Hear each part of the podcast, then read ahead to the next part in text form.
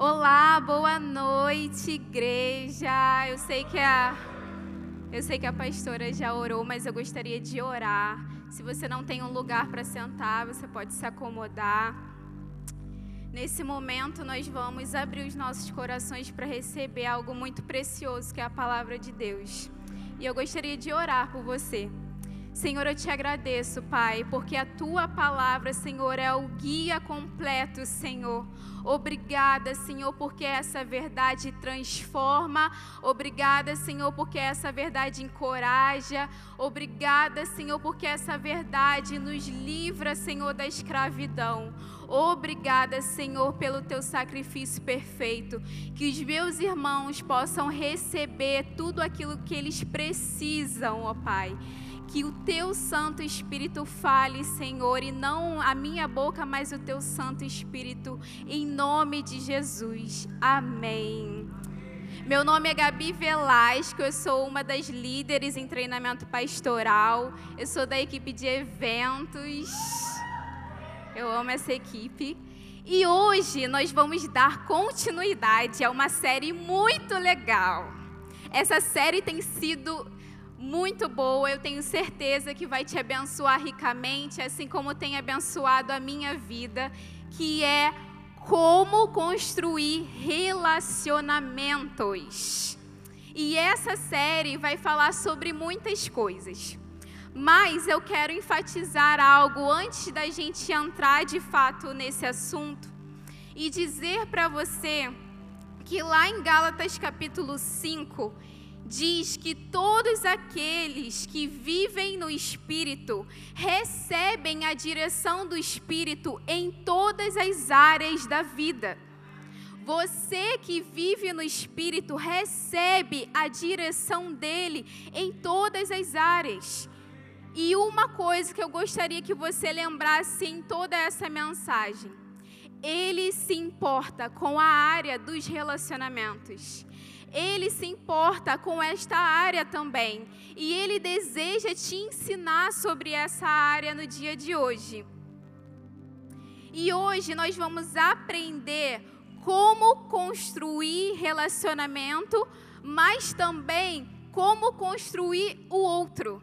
Não somente construir a nós mesmos nos relacionamentos, mas construir o outro. E nós vamos aprender como nas nossas pequenas atitudes e ações nós podemos transformar os nossos relacionamentos. E eu gostaria de começar falando sobre individualidade. Tudo que provém da individualidade provém de Satanás. Por quê?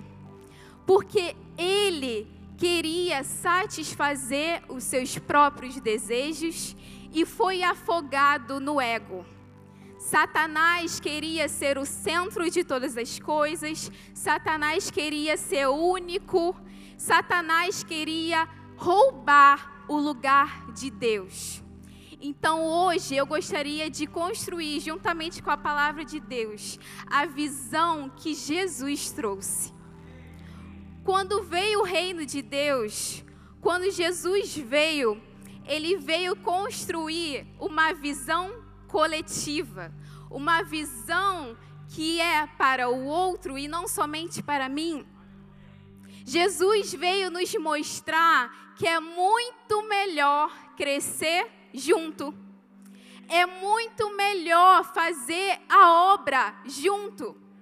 Ele não te deu a obra para você fazer sozinho. Você tem um propósito, você tem um chamado, mas você precisa dessa pessoa do seu lado para que isso aconteça. Ele te deu tudo que você tem, não somente para reter para você, mas para participar da vida do outro, para se doar na vida do outro. Amém?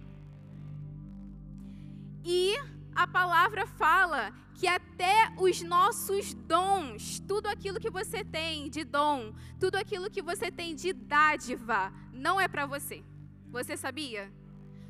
Todo o dom que você possui, toda dádiva que você possui, não é para você. mas é para a pessoa que está do seu lado. E antes de gerar e construir o coração do outro, nós precisamos ter como fundamento uma coisa, que é a servidão. Nós precisamos entender o que é a servidão. O que é ser servo? E como nós aprendemos? Através daquele que é o melhor exemplo, Jesus. Lá em Filipenses 2, tem um texto muito conhecido, que com certeza você já ouviu, e se você não ouviu, lá diz que nós precisamos considerar o outro superior a nós mesmos. Nós precisamos considerar os interesses do outro acima dos nossos. Os interesses da pastora Lilian precisam vir primeiro do que os meus. Os interesses da Karen precisam vir primeiro que os meus. Eu preciso considerar o meu irmão de tal forma que os interesses dele também sejam os meus interesses. E isso destrói toda individualidade. E essa foi a atitude de Jesus. Jesus nos ensinou um caminho mais puro de comunhão, que é servir. Esse foi o caminho que ele traçou. E lá em João 13, nós vemos uma atitude de Jesus que nos choca. Ele começa a lavar os pés dos discípulos. E isso nos mostra o quanto o coração de Jesus era de servo. O quanto ele servia aos discípulos, ele lavou os pés deles para tomar parte deles. E além de Jesus e além do exemplo de Jesus, hoje eu gostaria de falar sobre uma pessoa que também entendeu acerca da comunhão acerca é, da servidão, que é Paulo. Nós olhamos para a vida de Paulo e nós vemos o, o, quanto ele se relacionava com as igrejas, o quanto ele era próximo, né? As suas cartas sempre muito é, amorosas no início, ele sempre falava que orava por eles. E hoje nós vamos falar sobre uma carta específica que é de Filemão. Você pode abrir comigo lá em Filemão. É um livro bem curtinho. Hoje nós vamos ver uma amizade que era de Paulo com Filemão. Mas essa carta tem algo muito interessante. Ela fala acerca de relacionamentos. Ela fala do relacionamento de Paulo com Filemão, mas também fala de uma outra pessoa que é Onésimo. E essa carta fala sobre restauração, sobre perdão, sobre ser livre da ofensa, sobre muitas coisas. Mas eu gostaria de enfatizar para você como Paulo falava acerca de Filemão. Vamos lá no verso 6 de Filemão, que diz assim: Oro para que a comunhão que procede da sua fé seja eficaz no pleno conhecimento de todo o bem que temos em Cristo. Seu amor me tem dado grande alegria e consolação, porque você, irmão, tem reanimado o coração dos santos se você quer um tema para o que nós vamos falar hoje, nós vamos falar sobre reanimar o coração do outro, reanimando os corações. Mas como nós vamos reanimar o coração do outro? Quero destacar três coisas para você nesse verso. A primeira coisa que nós devemos fazer para reanimar o coração do outro é construir comunhão. E essa comunhão não é qualquer comunhão, mas é a comunhão que procede da fé. E a comunhão que procede da fé, ela visa algo muito bacana, que é edificação mútua. Lá em Romanos, capítulo 1, não precisa abrir, vou ler para vocês. Romanos, capítulo 1, verso 11 diz assim: Anseio vê-los, a fim de compartilhar com vocês algum dom espiritual para fortalecê-los, isto é, para que eu e vocês sejamos mutuamente encorajados pela fé. E como nós vamos construir essa comunhão que procede da fé? O primeiro caminho é fortalecer a fé do meu irmão e ser fortalecido por ele. Quando você fortalece a fé do seu irmão, você não apenas está entregando algo a ele, mas ele também pode entregar algo a você. Você, ao ter o ato de fortalecer o seu irmão, você também está sendo fortalecido por ele. E isso é a construção da comunhão que procede da fé. Outro caminho que nós já citamos aqui, eu gostaria de dizer novamente, é usar todos os nossos dons e todas as nossas dádivas para o outro. Desta maneira, eu estou construindo a comunhão que procede da fé. Todo dom derramado não é para ficar retido em nós e o outro caminho para se construir a comunhão é fortificar o seu irmão através da declaração de Cristo a respeito dele. Você sabe qual é a declaração de Cristo a respeito de você? Você sabe qual é a declaração de Cristo a respeito do seu irmão? É isso que nós precisamos proferir para ele. Não a declaração do mundo, não a declaração da mídia, não a declaração das redes sociais, mas a declaração de Cristo. Lá no verso 7 diz assim: Paulo falando: Escrevo a todos vocês em Roma, amados por Deus e chamados para ser um povo santo. Ele declarou quem eles eram amados por Deus, chamados para ser um povo santo. Amém. E um outro caminho para gerar e para reanimar o coração do seu irmão é gerando alegria. Paulo fala a Filemão: Você tem me dado grande alegria.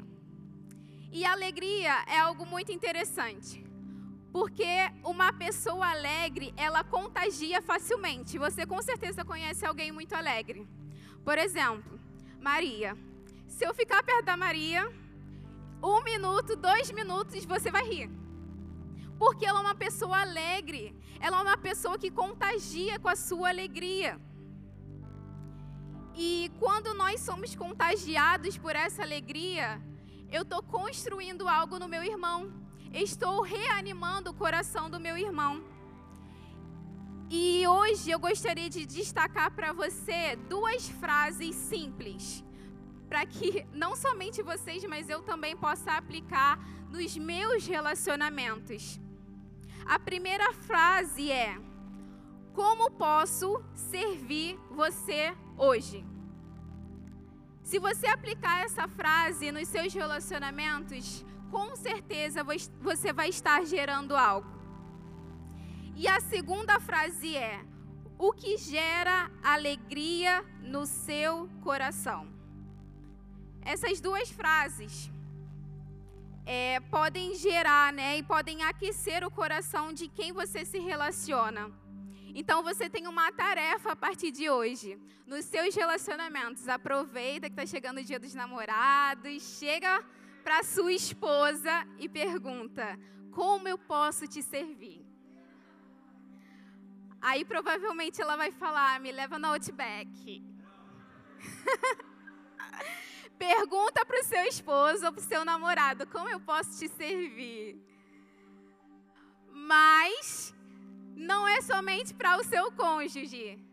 para todos os seus relacionamentos, que nós possamos visar a servir ao outro, a gerar alegria no outro. E eu fiz uma pequena pesquisa para trazer para vocês. e eu gostaria de compartilhar com vocês algumas dessas respostas. Eu perguntei para essas pessoas: o que o outro pode fazer que gera alegria no seu coração? E as respostas foram: sendo gentil e animado, me tratar com carinho e lembrar de mim em coisas simples, gestos de amor passar uma mensagem inesperada perguntando se estou bem ou dizendo: Orei por você hoje. Isso é bem fofo, né? Quando alguém lembrou de algo que eu disse. Quando me trazem café. Gente, essa pessoa é o Mateus. Essa pessoa é o Mateus. Por mais que esteja com formiga, tá tudo bem Tá tudo bem, nós recebemos. E ele com certeza reanima o coração de muita gente nessa igreja, porque ele traz café. A outra resposta é: quando preparam a casa para me receber. Gente, eu conheço uma pessoa que ama hospitalidade, que é a Ana. Se você for na casa dela, com certeza você vai ser bem recebido porque ela é essa pessoa. E com certeza as pessoas que vão na casa dela e do Nando são reaquecidas. O coração delas fica animado. Meu Deus, eu vou na casa da Ana. Com certeza tem algo para mim lá. Com certeza tem um ambiente. Então a Ana é essa pessoa. Cartas e bilhetes feitos à mão. Isso também é bem fofo. E a última resposta é: tempo comigo aonde eu fale e também possa ouvir, compartilhando e recebendo carinho. Eu compartilhei com vocês essas coisas, por quê? Porque tudo isso é muito simples. Todas essas ações, todas essas atitudes, é algo muito simples que você pode fazer em cinco minutos às vezes. Ouvir uma pessoa, dar uma carta para ela feita à mão, Qualquer uma dessas ações é muito simples. E eu quero hoje resgatar no seu coração isso, porque para você isso pode ser algo muito pequeno, mas pode mudar um relacionamento. Pode mudar o estado que a pessoa está. Isso gera alegria no coração dela e isso produz frutos. E eu quero dar uma tarefa para vocês. Hoje, você vai chegar em alguém e vai perguntar para essa pessoa: Como eu posso te servir? Aproveita para pedir algo do You Café. Aproveita! Mas essa é a tarefa que você tem hoje. Todos nós vamos chegar a alguém e perguntar: Como eu posso te servir? Amém? Posso contar com vocês? E o outro caminho para reanimar o coração de alguém é gerando consolação e conforto. Eu trouxe alguns sinônimos de consolação que é alívio, bálsamo, refrigério e remédio. Você reanima o coração de alguém quando você traz alívio você reanima o coração de alguém quando você traz bálsamo. Você reanima o coração de alguém quando você traz refrigério para essa pessoa. Nós geramos consolação quando nós somos o amigo que traz alívio, que traz refrigério, e não aquele que traz ainda mais peso, ainda mais condenação, a pessoa já está triste ou às vezes está cansada e você é aquela pessoa que traz ainda mais peso para ela. Não seja esse amigo. Seja aquele que traz alívio. Seja aquele que tem uma palavra de encorajamento. Seja aquele que encontra alguém ferido e ajude. E traga o bálsamo para aquela pessoa. Nós geramos consolação quando aliviamos as cargas pesadas um dos outros. Nós geramos consolação quando nós paramos de rotular as pessoas, tendo como parâmetro aquilo que ela faz ou aquilo que ela produz. Nós não podemos levar como parâmetro o que a pessoa produz. Nós simplesmente precisamos servi-lo. Simplesmente. Só isso, só servi-lo. E um caminho mais profundo que esse. Nós geramos consolação quando refletimos compaixão. O significado de compaixão me chama muita atenção, porque é o desejo de aliviar o sofrimento do outro. Compaixão significa tirar a carga do outro. E o nosso maior exemplo de compaixão é Jesus. Percebemos que a compaixão movia Jesus. Isso fundamentava os seus milagres. E nós vemos isso ao longo dos evangelhos. Eu vou ler para vocês três passagens que falam sobre essa compaixão de Jesus. Lá em Mateus 18, verso 27, diz assim: O Senhor teve compaixão dele, soltou-o e perdoou-lhe a dívida. Mateus 14, 14. Quando Jesus saiu do barco, viu a grande multidão, teve compaixão dela e curou os enfermos. Mateus 9:36. Quando viu as multidão, multidões, teve compaixão delas, pois estavam confusas e desamparadas, como ovelhas sem pastor. Esse era o coração de Jesus. Eu gostaria que você ficasse